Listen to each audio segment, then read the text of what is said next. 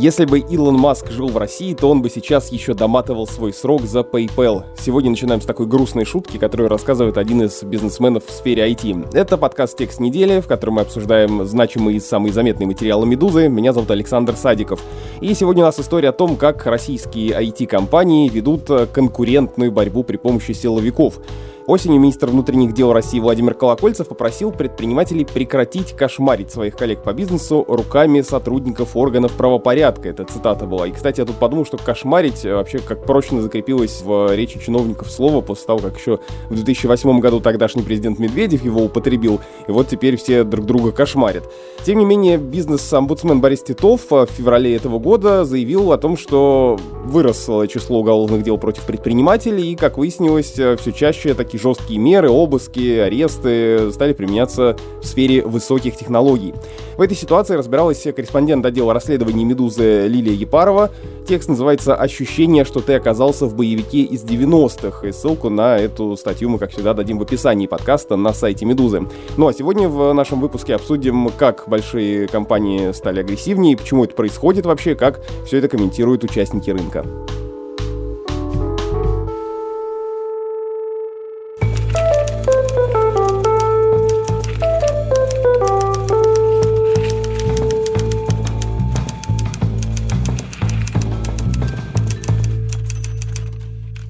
Лили, привет.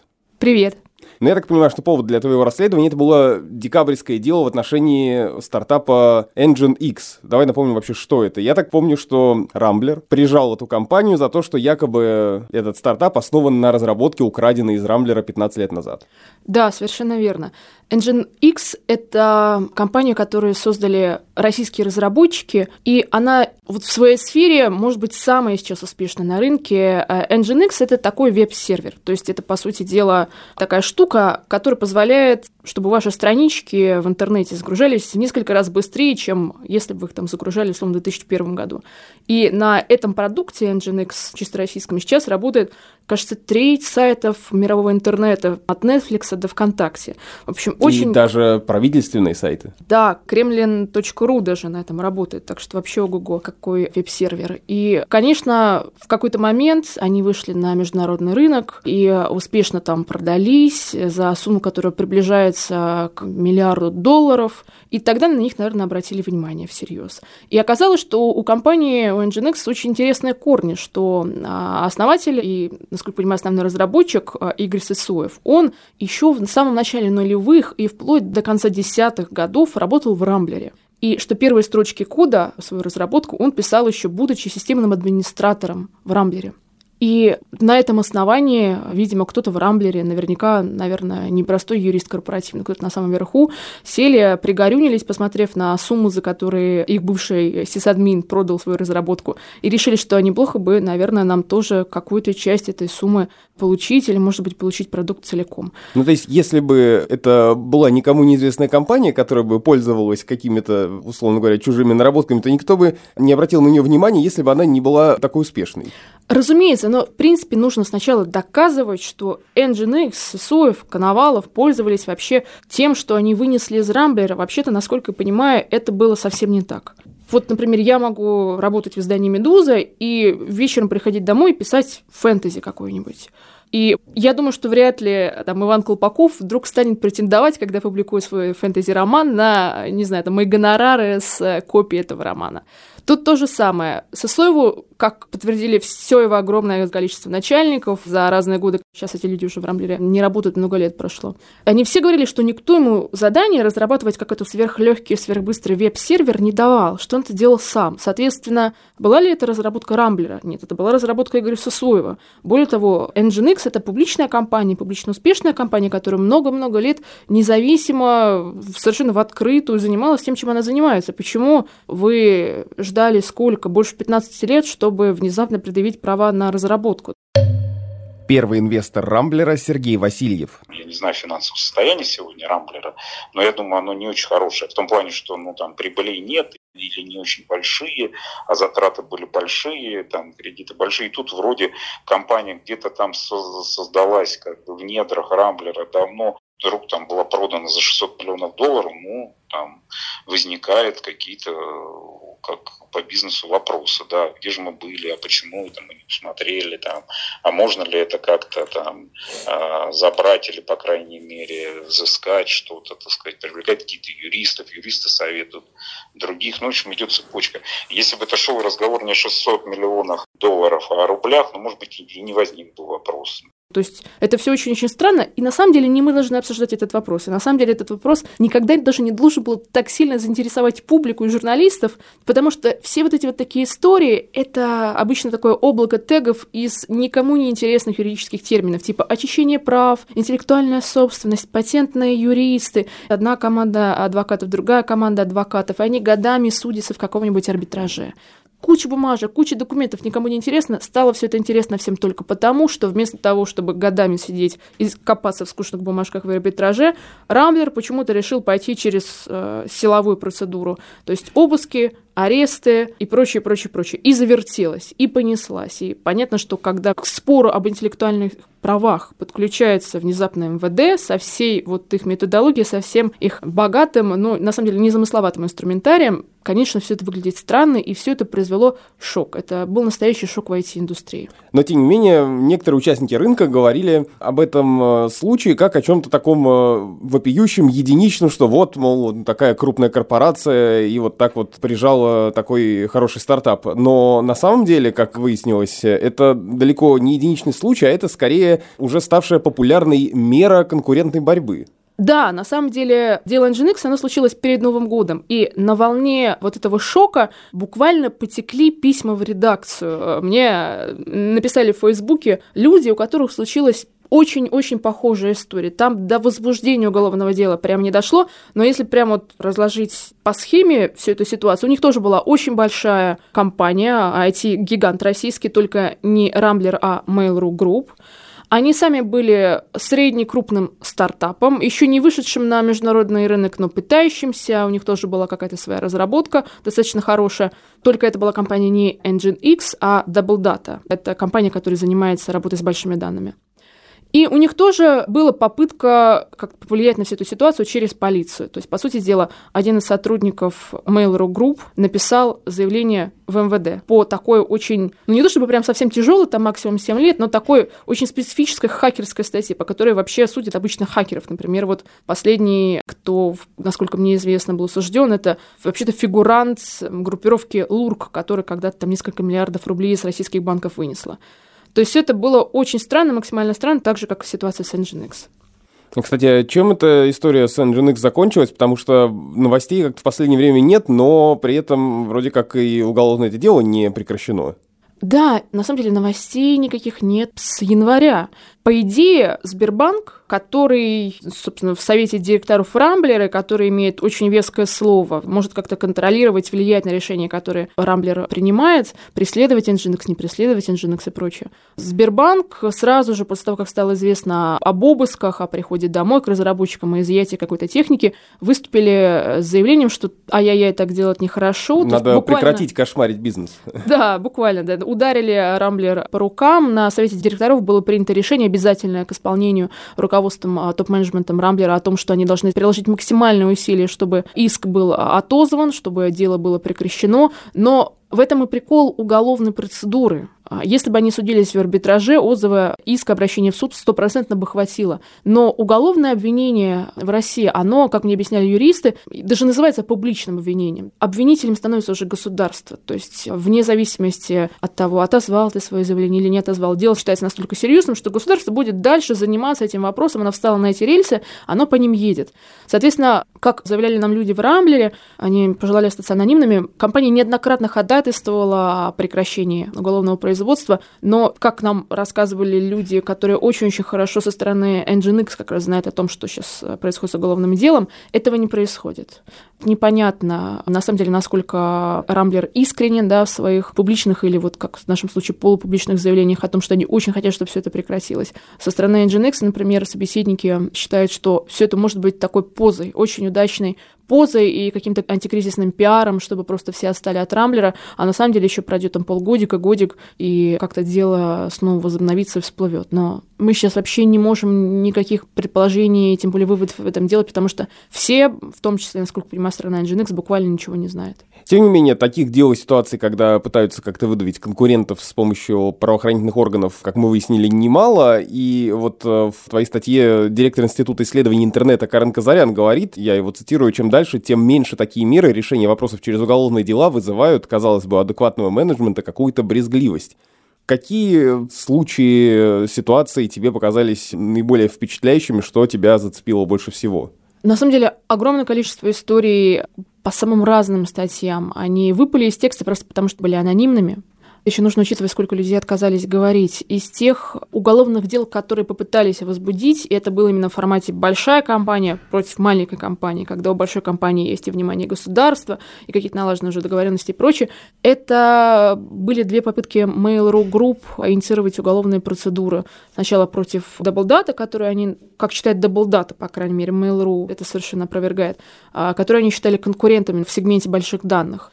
Второе уголовное дело, которое пытались возбудить, опять-таки Mail.ru этого не подтверждает. Наши данные основываются на данных трех анонимных э, источников. Второй уголовный процесс против бывшего сотрудника, который тоже в какой-то момент э, попытался участвовать в конкурентной борьбе. В общем, бывший вице-президент э, Mail.ru Юрий Гурский, который в какой-то момент уволился, очень неудачно уволился, уйдя с большими проектами, начал очень активно себя вести на рынке. В общем, как мне опять-таки объясняли люди, которые желали остаться анонимными, развел такую деятельность, что это не понравилось, и в итоге вы решили тоже придавить делом по статье, по которой срок, в общем-то, заключения может составить максимум 7 лет тоже не супер тяжелое, да, понятно, но тоже не очень приятно для человека, который вообще просто бизнесом занимался. И, конечно, это не пример совсем такой ужасный, как в случае с Nginx, потому что дела так и не были заведены. Но дело в том, что сама угроза уголовного дела, например, вот если сейчас вот я, например, напишу на тебя что-нибудь в МВД, или ладно, давай ты на меня что-нибудь напишешь, да, вот в МВД придешь с заявлением. У меня же нет команды юристов. У меня даже, в принципе, своего юриста-то нет. А просто масштабирую эту ситуацию до уровня российского IT-гиганта, у которых команда, несколько команд юристов, которые занимаются там разными делами, у которых есть люди, которые специально работают с госсектором, специально отвечают там на запросы милиции, полиции и прочее, прочее, у которых вот налажены контакты. И стартап, который там существует несколько лет, только собрали команду около там нескольких десятков человек. Ну какая команда юристов? Вообще нету денег даже на такое сопровождение. То есть сама угроза уголовного дела, она может просто заткнуть себе рот в том смысле, что ты не захочешь судиться, ты согласишься на все требования. Как, по крайней мере, рассказывают ребята, которые основали Double Data, именно угроза какого-то уголовного производства в переговорном процессе со стороны Mail.ru на уровне намеков была. Опять-таки, Mail.ru это опровергает ситуация неясная, но вот э, что рассказывают. Но, тем не менее, опять же, компании как-то, не все, конечно, но некоторые умудряются выходить из этих ситуаций. Есть способы же надавить в ответ в каком-то смысле, дать кому-то большую взятку, чтобы дело прекратилось, э, и некоторые даже строят бизнес на решении таких проблем. Ну, тут мы уже входим как раз вот... В серую зону. В серую зону нерассказанных историй, которые остались анонимными. Очень часто уголовные дела все таки заводятся. И потом, чтобы их хотя бы заволокитить, приходится да, платить деньги тем, кто сейчас отвечает за это все, МВД, следствие или прочее. Это не является моей рекомендацией. Я не рекомендую платить Нет, деньги, ты, если опять же, в, в статье ты дело, рассказываешь, да? какие-то бизнесмены, вернее, в твоей статье рассказывают, что когда к ним приходили, они потом звонили кому-то, и этот кто-то звонил следователю, и тут же все как-то разруливалось. И это просто, к сожалению, иногда единственный способ как-то решить проблему. Как рассказывал мне один собеседник на рынке систем безопасности, они однажды заходили просто просто на новый региональный рынок в российском регионе. И там, разумеется, их не ждали. Их не ждали ни конкуренты, их не ждала ни полиция, милиция, они там никого не знали. Разумеется, конкуренты сразу же попытались как бы удостовериться, что с этими людьми можно работать, как вот потом мне собеседник сформулировал. Написали заявление, попытались инициировать уголовное дело, начались какие-то проверки со стороны местной полиции. Но, слава богу, компания тоже, скажем так, не первый год существовала и, в принципе, уже сталкивался с аналогичными ситуациями. у человека, с которым я поговорила, основателя этой компании, была служба безопасности. У службы безопасности было, разумеется, понимание, как, в принципе, устроена полиция, да, кто мог бы инициировать это дело, кто там занимается этим делом сейчас. Служба безопасности тоже выехала в регион, быстро решила вопрос, кажется, от 18 до 20 тысяч долларов, он сейчас уже точно не помнит, они э, заплатили, чтобы дело было прекращено. В общем, все это очень невесело. Более того, как продолжил мне собеседник объяснять, в принципе, он не был даже особо шокирован. А настолько привычна эта ситуация была для него. Он, в принципе, действия своих конкурентов на региональном рынке вот этом вот конкретном воспринял как такой просто способ верифицировать партнера. Это его цитата. Просто люди попытались понять, с кем они работают. Если бы я не смог отбить, значит, я не серьезный игрок. Если я смог отбить, значит, дальше можно со мной партнерские какие-то отношения выстраивать и прочее, прочее. В общем, такая сверхциничная, понятно, позиция, но вот даже IT-предприниматели в России э, больше не находятся в такой ламповой какой-то ситуации, вынуждены именно вот в таких терминах воспринимать жизнь и ее описывать. Ничего личного, просто бизнес. Но вот это нас подводит на самом деле к вопросу, почему все это происходит. Потому что кажется, с одной стороны, что ну, для российского бизнеса вроде нет ничего удивительного. Мы знаем, в какой стране мы живем, скажет какой-нибудь обыватель, да, и, в общем, у нас э, часто кто-то у кого-то отжимает бизнес. А с другой стороны, мы вроде живем в стране с цивилизованной экономикой, беспредел 90-х давно закончился. И почему сфера IT, почему сейчас? Не всегда идет речь именно об отжиме бизнеса, потому что все-таки эти бизнесы, которые отжимаются, они потом часто умирают на руках у того, кто отжал. Все-таки это интеллектуальная собственность, команда, всевозможное интеллектуальное творчество и прочее. В основном вот мне в тексте на самом деле фигурировали примеры, когда уголовные процедуры использовались, чтобы добиться какого-то конкурентного преимущества. Не непосредственно прямо отобрать, а по большей части добиться конкурентного преимущества. И на самом деле меня поразило, что есть объективные и даже не совсем злодейские причины, чтобы идти через уголовную процедуру. Сразу несколько адвокатов, которые работают с IT-компаниями, специализируются в том числе на делах, связанных с интеллектуальной собственностью, говорят, что потрясающе сложно работать в российском арбитраже. Очень мало судей, экспертов, профессионалов, которые внутри российского суда в этой системе способны разобрать грамотно дело с интеллектуальной собственностью, более того, дело с технологической интеллектуальной собственностью. Юрист Роман Янковский.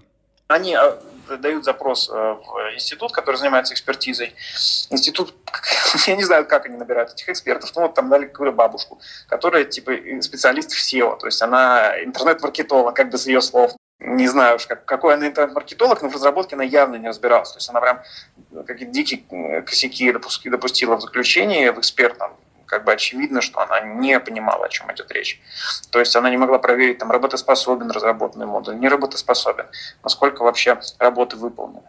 Ну и в итоге вот мы пытались очень долго обрушить эту экспертизу там, своими экспертами, привлекали адекватных экспертов. В итоге сошлись как бы 50 на 50. То есть судья там решил, что там половину пусть Соломоново решение.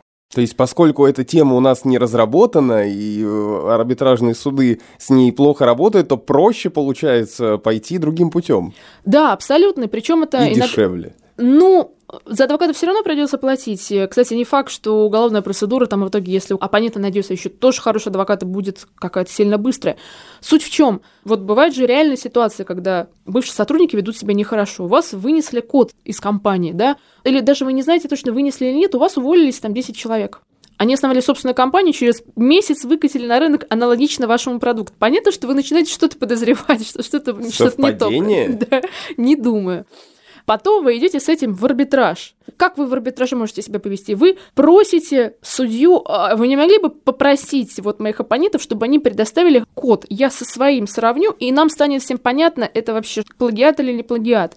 Судья арбитражный вежливо просит, и они могут предоставить все, что угодно. Они могут переписать код, не дописать, какую-то непонятную фигню предоставить. И судья вот сидит, э, например, дама от 60 лет в арбитраже. Вот Смотрит диск... эти нули, единички. Да, у нее распечатанный код, у нее там диск прикреплен к делу. И вот что она будет с этим делать? Ну вот ничего. Эксперт тоже. Ну, то есть тоже все очень, очень сложно. А если через уголовную процедуру идешь, ты говоришь, это воры, похитители, там уголовная статья появляется, ты идешь буквально, если у тебя хорошие отношения, договорился с этим конкретным лейтенантом, идешь на обыск, тыкаешь пальцем в конкретный сервак, говоришь, вот тут, скорее всего, то, что они у меня украли.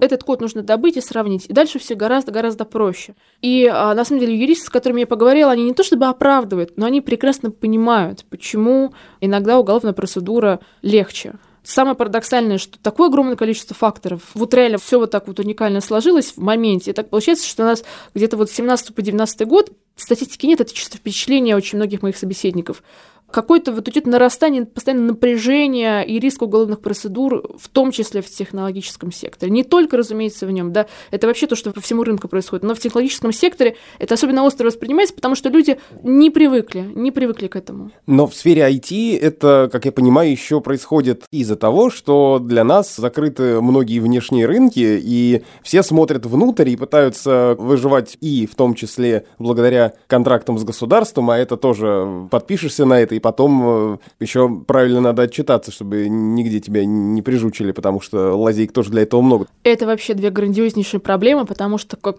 талантливейше сформулировали мои собеседники, которые, видимо, сами обжигались на этом. За госконтракты всегда бились, убивали друг друга, и за госконтракты потом всегда садились. То есть ты сначала идешь кровавой дорогой, там, Ронина, всех перерезаешь на подступах к тендеру, потом уже, когда ты все это уже сделал, отработал, к тебе приходит МВД и говорит, ты украл и огромное количество IT-предпринимателей в России сейчас находится под домашним арестом или в СИЗО. Т-платформы, Апанасенко, основатель, сейчас находится под арестом. А, Стриж Телематика, основатель Евгений Ахмадишин, тоже находится под домашним арестом. Все эти люди, так или иначе, работали с государством. Потому что, как вы опять-таки мне сформулировали, юристы, которые защищают этих предпринимателей, пишется рапорт, моментально все происходит. Аресты, обыски, посадки, потому что если это госденьги, если это госсобственность, господставки, бюджет, это просто вот минное поле настоящее. Очень-очень тяжело. И, разумеется, большие компании просто сходят с ума на бесконечно закрывающемся российском рынке. Инвестор Константин Синюшин. Большие воруют у маленьких, маленькие воруют друг у друга. Угу. Потом пытаются получить на это деньги у больших. Ну, всегда так бывает когда пирог маленький, его перестает хватать. То есть люди привыкли к большему размеру пирога, как бы, а вот их амбиции простираются на гораздо большее пространство, чем сегодня собой представляет платежеспособный спрос. Ну, это естественный процесс. Нет ни иностранных инвестиций, ни возможности масштабироваться. И как сформулировала глава Cognitive Technologies Ольга Ускова, тоже замечательно совершенно, вот я сейчас ее попытаюсь процитировать, Представьте себе какую-нибудь очень крутую IT-компанию, да, российские гиганты айтишные, они ведь реально очень крутые, по сути дела. Ты уже всех свое время съел по-честному, да, у тебя бесконечно развит этот хватательный рефлекс. В принципе, ты предприниматель, у тебя по венам постоянно бежит какой-то адреналин. И тут внезапно ты понимаешь, что ты не можешь масштабироваться, не можешь работать с Европой, в страну не приходят деньги с Запада, не можешь работать с американскими инвестфондами, вообще ничего не можешь делать а хватательный рефлекс у тебя разработан, и вот начинает бродить по организму лишний адреналин, который никуда не перерабатывается. Ты просто начинаешь хватать в психозе таком предпринимательском все, что рядом лежит, даже если тебе это не сильно нужно, даже если репутационные риски на самом деле настолько убийственны, что лучше этого не делать. Ты этого не понимаешь. Очень многие, кстати, конфликт между Рамблером и Nginx именно так и описывают, как какое-то вот умопомешательство, потому что это очень-очень странно. В твоей статье меня впечатлил список источников. Там э, есть в самом начале спой... дисклеймер. дисклеймер, да, спойлер, где написано, что поговорить с «Медузой» для этого текста согласились более 70 собеседников, 40 предпринимателей из э, разных сфер, представителей инвестиционных э, фондов, бизнес-инкубаторов, э, аналитики, юристы и так далее. Э, как долго ты вообще над этим материалом работала, чтобы опросить такое количество людей и поговорить с каждым? Ну, на самом деле, 4 недели ровно собирался материал и писался текст. 70 человек – это ведь немного часовое интервью, да, с кем-то просто сели, там, час поговорили. Обычно вообще не принято в таком формате отчитываться о проделанной работе, да, потому что должно быть видно из текста. Но просто мы в какой-то момент уткнулись в то, что мы не можем посчитать статистику, потому что мы обратились и к Титову, мы обратились в недавно основанную цифровую платформу «За бизнес», которая тоже занимается обращениями предпринимателей, которые жалуются на давление силовиков. И нам все сказали, что это невозможно подсчитать, да, то есть по предпринимательским статьям не ведется никакой статистики, ее невозможно провести, тем более невозможно как-то выделить технологических предпринимателей предпринимателя. Мы в это откнулись, и мы поняли, что недостаточно просто процитировать тех людей, которые вот прям красиво сформулировали, да, потому что тебе обычно говорят несколько десятков одно и то же, ты выбираешь двух, которые сформулировали лучше всего. А тут мы поняли, что, ну, что-то как-то неубедительно прозвучит, мы такие выводы о рынке делаем, и что, наверное, нужно рассказать, что мы не просто вот этих трех чуваков цитируем, мы на самом деле поговорили там с восьми десятками. Ну что, а... картина на самом деле полная. Ну, да, да, мы, по крайней мере, постарались, чтобы она была объективна. То есть тут очень трудно было, конечно, после всех этих историй не нагнать страха, но мы постарались писать просто взвешенно более-менее то, что нам рассказывали. Ну, от себя, как э, рядового читателя, могу добавить, что все, кто сейчас слушает наш подкаст, просто обязаны зайти в этот текст на сайте «Медузы» и обратить внимание на иллюстрации Анны Шныгиной. Особенно меня впечатлила иллюстрация с Илоном Маском. Посмотрите, как он изображен в этой э, статье, и поймете мое восхищение. Это был подкаст «Текст недели». Сегодня вместе с корреспондентом отдела расследований «Медузы» Лилией Епаровой мы обсуждали ее текст, который называется «Ощущение, что ты оказался в боевике из 90-х». Меня зовут Александр Садиков. Подписывайтесь на этот и другие подкасты «Медузы». Мы есть на всех основных платформах. Ну и, конечно, советую слушать вам наш новый ежедневный новостной подкаст «Что случилось?». Заходите на сайт meduza.io, ну или в любое другое приложение, где вы слушаете подкасты, и подписывайтесь на этот подкаст тоже. Пишите нам на почту подкаст собака meduza.io.